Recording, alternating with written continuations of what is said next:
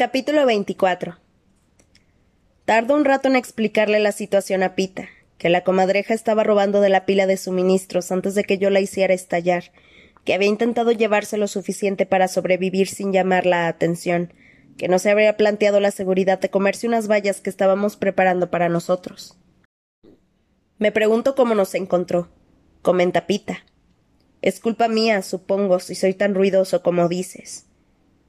Éramos tan difíciles de seguir como una manada de reses, pero procuro ser amables. Y es muy lista, Pita. Bueno, lo era, hasta que tú la superaste. No fue a propósito, no me parece justo. Es decir, si ella no se hubiera comido primero las vallas, nosotros dos estaríamos muertos. Entonces se corrige. No, claro, tú las reconociste, ¿verdad? Las llamamos jaulas de noche. Respondo asintiendo. Hasta el nombre suena peligroso. Lo siento, Katniss, creía que eran las mismas que recogiste tú. No te disculpes. Esto significa que estamos un paso más cerca de, de estar cerca de casa, ¿no? Me desharé del resto, responde Pita. Recoge el plástico azul procurando que queden todas dentro y las tira en el bosque. Espera. exclamo. Busco el saquito de cuerdo del chico del distrito uno y lo lleno de vallas. Si engañaron a la comadreja, quizá engañan a Cato. Si nos está persiguiendo o algo, podemos hacer como si se nos cayera la bolsa y si se las come, estaríamos en el distrito 12. Exacto. Respondo, colgándome el saquito del cinturón. Ahora sabrá dónde estamos. Si estaba cerca y vio el aerodeslizador, sabrá que la matamos y vendrá por nosotros. Pita tiene razón. Podría ser la oportunidad que esperaba Cato. Sin embargo, aunque huyamos ahora, tenemos que cocinar la carne y nuestra hoguera será otro indicio de nuestro paradero. Vamos a hacer un fuego ahora mismo, digo, empezando a recoger ramas y arbustos. ¿Estás lista para enfrentarte a él? Estoy lista para comer. Será mejor que cocinemos mientras podamos. Si sabe que estamos aquí, pues lo sabe, pero también sabe que somos dos y seguramente supone que cazamos a la comadreja. Eso significa que estás recuperado, y el fuego le dice que no nos escondemos, que lo invitamos a venir. ¿Tú vendrías? Quizá no. Pita es un mago de las hogueras y consigue hacer prender la madera húmeda. En un momento tenemos los conejos y la ardilla asándose, y las raíces envueltas en, en hojas cociéndose en las brasas. Nos turnamos para recoger vegetales y estar pendientes de la aparición de Cato aunque como yo suponía no aparece.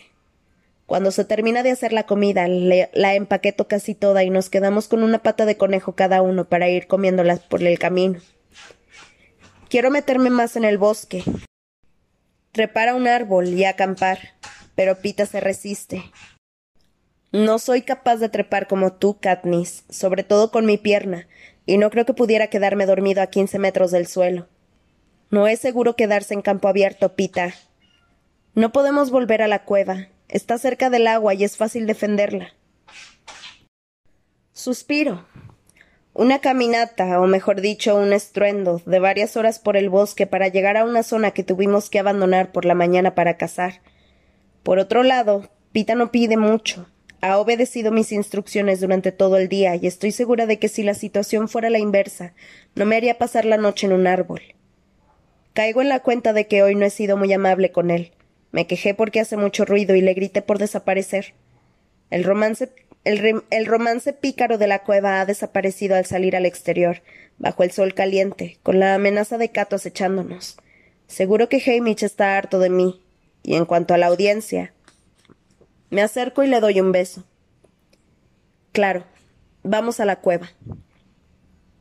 Bueno, no fue tan difícil, responde él contento y aliviado. Saco mi flecha del roble procurando no estropearla. Estas flechas significan comida, seguridad y la vida misma. Echamos un puñado de leña al fuego, de modo que siga echando humo unas cuantas horas, aunque dudo que Cato suponga nada a estas alturas. Cuando llegamos al arroyo veo que el agua ha bajado mucho y se mueve a su pausado ritmo de siempre, así que sugiero caminar por ella. Pita accede encantado, y como hace mucho menos ruido dentro del agua que en tierra, acaba siendo una buena, una buena idea por partida doble. No obstante, el camino de vuelta a la cueva es largo, a pesar de ir cuesta abajo, a pesar de habernos comido el conejo. Los dos estamos agotados después de la excursión de hoy y todavía nos falta alimento. Mantengo el arco cargado, tanto por Cato como por los peces que pueda haber, aunque curiosamente el arroyo parece vacío. Cuando llegamos a nuestro destino estamos arrastrando los pies y el sol ha bajado mucho en el horizonte. Llenamos las botellas de agua y subimos a la pequeña cuesta a nuestra guarida. No es gran cosa, pero aquí, en la naturaleza, es lo más parecido que tenemos a un hogar. Además hará más calor que subidos en un árbol, porque nos protege del viento que ha empezado a soplar con fuerza desde el oeste. Preparo una buena cena, pero a la mitad. Pita empieza a cabecear. Después de varios días de inactividad, la casa ha cobrado su precio, así que le ordeno que se meta en el saco de dormir y aparto el resto de su comida para cuando se despierte. Él se duerme en un segundo y yo lo tapo hasta la barbilla y le doy un beso en la frente, no para el público, sino para mí, porque me siento muy agradecida de que siga aquí y no muerto junto al arroyo como creía. Me siento muy agradecida por no tener que enfrentarme a Cato yo sola.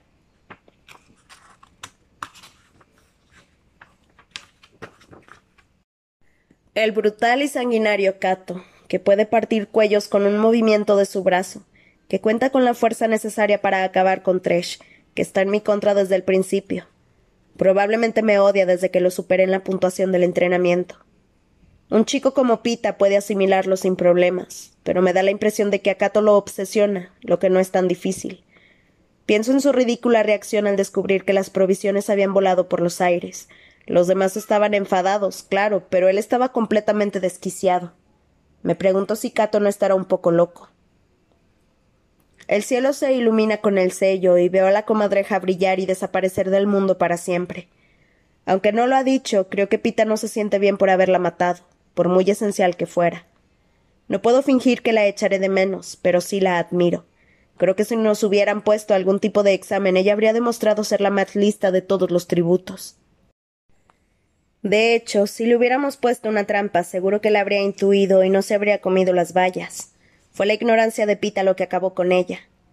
Me he pasado tanto tiempo asegurándome de no subestimar a mis contrincantes que se me había olvidado que, que sobreestimarlos es igual de peligroso. Eso me recuerda de nuevo a Cato, pero aunque creo que comprendía a la comadreja, quién era y cómo funcionaba, ese chico me resulta más escurridizo. Es fuerte y está bien entrenado, pero ¿es listo? No lo sé. No es tan listo como ella y le falta el autocontrol que demostró la comadreja. Creo que Cato podría perder el juicio en un arranque de ira. En ese punto no me siento superior, porque recuerdo el momento en que atravesé la manzana del cerdo con una flecha por culpa de la rabia que sentía. Quizá entienda a Cato mejor de lo que creo. A pesar del cansancio tengo la mente despierta, así que dejo que Pita duerma un poco más de lo que le corresponde. De hecho, el cielo ha empezado a teñirse de un gris suave cuando le sacudo el hombro. Él se despierta casi sobresaltado. He dormido toda la tarde, toda la noche. No es justo, Katniss. Deberías haberme despertado. Dormiré ahora. Despiértame si pasa algo interesante. Respondo estirándome y metiéndome en el saco. Al parecer no sucede nada interesante, porque cuando abro los ojos, la ardiente luz de la tarde entra a través de las rocas. ¿Alguna señal de nuestro amigo? Pregunto. No, no se está dejando ver y eso resulta inquietante. ¿Cuánto tiempo crees que nos queda hasta que los vigilantes nos obligan a juntarnos? Bueno, la comadreja murió hace casi un día, así que la audiencia ha tenido tiempo de sobra para hacer apuestas y aburrirse. Seguro que podría suceder en cualquier momento. Sí, tengo la sensación de que será hoy. Respondo. Después me siento y contemplo el pacífico paisaje. Me pregunto cómo lo harán. Pita guarda silencio. La verdad es que no hay respuesta posible. Bueno, hasta que lo hagan no tiene sentido desperdiciar un día de casa, aunque deberíamos comer todo lo posible, por si nos metemos en problemas. Pita empaqueta nuestro equipo mientras yo preparo una gran comida. El resto de los conejos, raíces, verduras, los panecillos con el último trocito de queso. Lo único que dejo en reserva es la ardilla y la manzana. Cuando terminamos solo queda una pila de huesos de conejo. Tengo las manos grasientas, lo que no hace más que añadirse a mi sensación general de suciedad. Puede que en la veta no nos, no nos bañemos todos los días, pero solemos estar más limpios de lo que yo lo he estado últimamente. Una capa de mugre me cubre todo el cuerpo, salvo los pies que han caminado por el arroyo. Dejar la cueva es como cerrar un capítulo. No sé por qué, pero creo que no pasaremos otra noche en el estadio. De una forma u otra, vivos o muertos, me da la impresión de que saldré de aquí hoy mismo. Me despido de las rocas con una palmadita y nos dirigimos al arroyo para lavarnos. La piel me pica, deseando meterse en el agua fresca. Puede que me peine el pelo y me lo trence mojado. Me pregunto si podremos darle un fregado rápido a nuestra ropa cuando lleguemos al arroyo, o a lo que antes era el arroyo.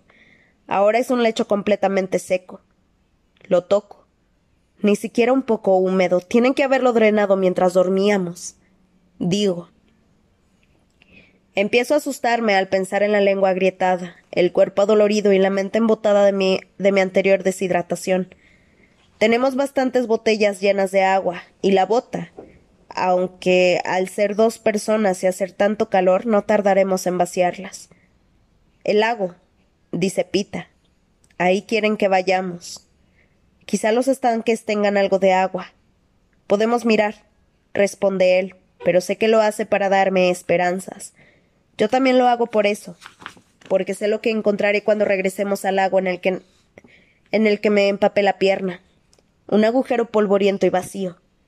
Sin embargo, vamos hasta allí de todos modos, solo para confirmar lo que ya sabíamos. Tienes razón. Nos llevan al lago. Reconozco. Un sitio donde no te puedes esconder, donde tendrán garantizada una lucha sangrienta a muerte sin nada que les tape la vista. ¿Quieres ir directamente o esperar a que nos quedemos sin agua? Vámonos ahora que estamos descansados y hemos comido. Acabemos con esto de una vez. Asiento. Tiene gracia. Es como si volviera a ser el primer día de los juegos, como si estuviera en la misma posición. A pesar de que ya han muerto veintiún tributos, sigo teniendo que matar a Cato, y a decir verdad, ¿no ha sido él siempre el objetivo? Ahora los otros tributos me parecen solo obstáculos menores, distracciones que nos apartaban de la verdadera batalla de los juegos. Cato y yo. Sin embargo, también está el chico que espera a mi lado, el que me rodea con sus brazos. Dos contra uno. Debería estar aterrado, me dice. La próxima vez que comamos será en el Capitolio. Seguro que sí. Nos quedamos quietos un momento, abrazados, sintiendo nuestros cuerpos, el sol y el murmullo de las hojas a nuestros pies, Después, sin decir palabra, nos separamos y nos dirigimos al lago. Ya no importa que las pisadas de Pita hagan correr a los roedores y volar a los pájaros, porque tenemos que luchar. Tenemos que luchar contra Cato y me, me da igual hacerlo aquí o en la llanura. Por otro lado, dudo que tengamos alternativa. Si los vigilantes nos quieren en campo abierto, allí nos tendrán. Nos detenemos unos momentos bajo el árbol en el que me atrapó Cato el cascarón vacío del nido de rastrevíspulas, hecho trizas por las lluvias y secado después del ardiente sol, confirma nuestra situación. Lo toco con la punta de la bota y se disuelve en un polvo que la brisa se lleva rápidamente. No puedo evitar levantar la mirada hacia el árbol en el que se ocultaba Ru, esperando para salvarme la vida. Rastrevíspulas, el cuerpo hinchado de Glimmer, las terroríficas alucinaciones. Sigamos, digo, deseando huir de la obscuridad que rodea este lugar. Pita no pone objeciones. Como nos ponemos en marcha tarde, llegamos a la llanura a primera hora de la noche. No hay ni rastro de Cato, ni de nada que no sea la cornucopia dorada brillando bajo los últimos rayos de sol. Por si Cato decide hacernos un truco a lo comadreja, rodeamos la cornucopia para asegurarnos de que está vacía. Después, obedientes, como si siguiéramos instrucciones, nos acercamos al agua y llenamos los contenedores de agua. No nos viene bien luchar contra él a obscuras, comento, frunciendo el ceño. Solo tenemos unas gafas. Quizá está esperando por eso, responde Pita, echando con cuidado las gotas de yodo en el agua. ¿Qué quieres hacer? ¿Volver a la cueva? O eso, o subimos a un árbol, pero vamos a darle otra media hora, o, así. No lo sé. Después nos escondemos. Nos sentamos junto al agua a plena vista. No tiene sentido ocultarse ahora. En los árboles a la orilla de la llanura veo revolotear a los insajos. Se lanzan melodías los unos a los otros, como si fueran pelotas de colores. Abro la boca y canto la canción de cuatro notas de Ru. Noto que se callan, curiosos al oír mi voz, y esperan a que cante algo más. Repito las notas. Un primer sinsajo imita la melodía, después otro, y finalmente todo el bosque se llena del mismo sonido. Igual que tu padre, dice Pita. Es la canción de Ru. Respondo, tocándome la insignia que llevo prendida a la camisa. Creo que la recuerdan. La música sube de volumen y reconozco su genialidad.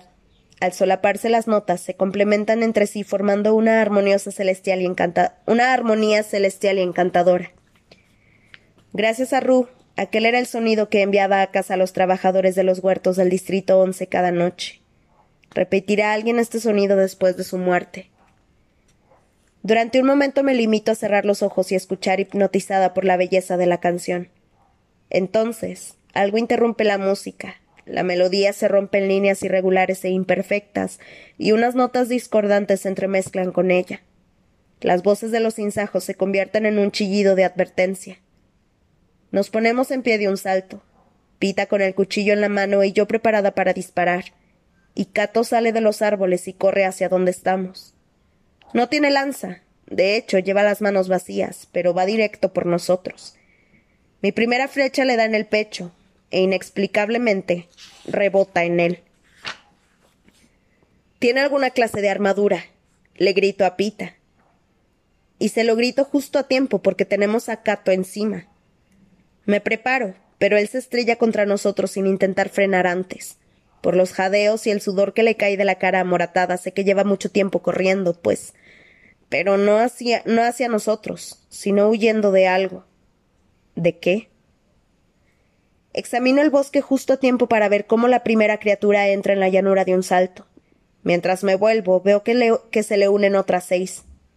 Después salgo corriendo a ciegas detrás de Cato sin pensar en nada que no sea salvar el pellejo.